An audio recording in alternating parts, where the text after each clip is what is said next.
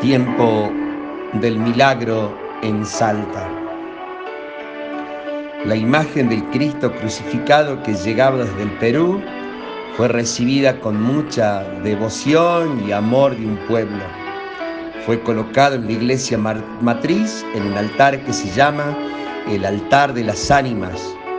Allí se rezaban por las almas y la gente le tenía mucha devoción.